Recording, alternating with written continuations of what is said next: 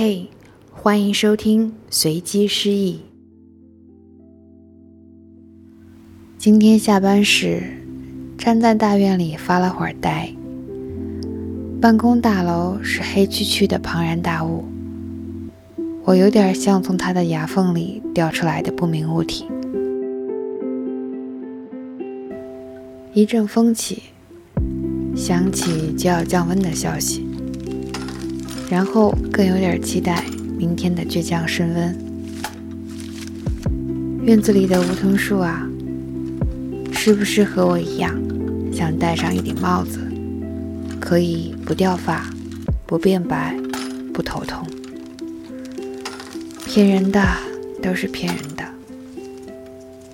天上有飞机路过，拿起手机想拍，闪光灯照亮了这片寂寥。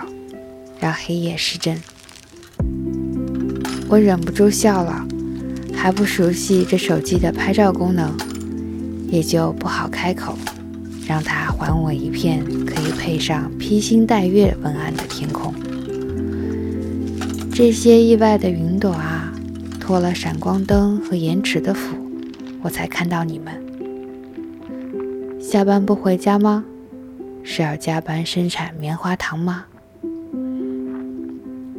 回家，真没想到是闪光灯照亮了暗淡的心，给了我一片怎么拍也不会黑的辽阔。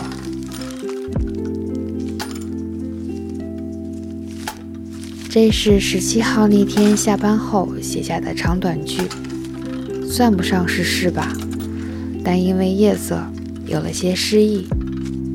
想不到在这阵子的疲惫常态里。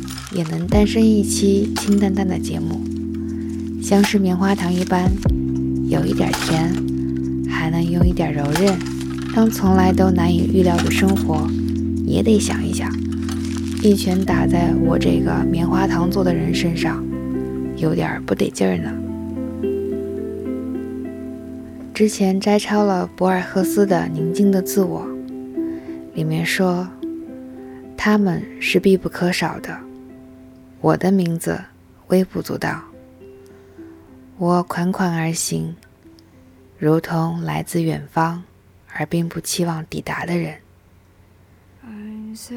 我的长短句和博尔赫斯的诗这样一对比，倒有点殊途同归的意思了，就还挺开心的。摘录怦然心动的诗句，用声音做一个梦给你。我是卡尔西法，声音里有良辰美景，有你聆听就是最好的时光。下期再见。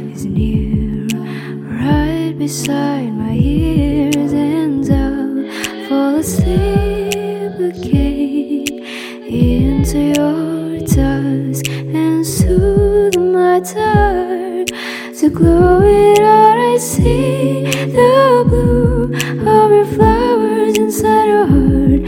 And stars held by your eyes Bring me to blue sky and you Hold me by your side in a dream of me You're the town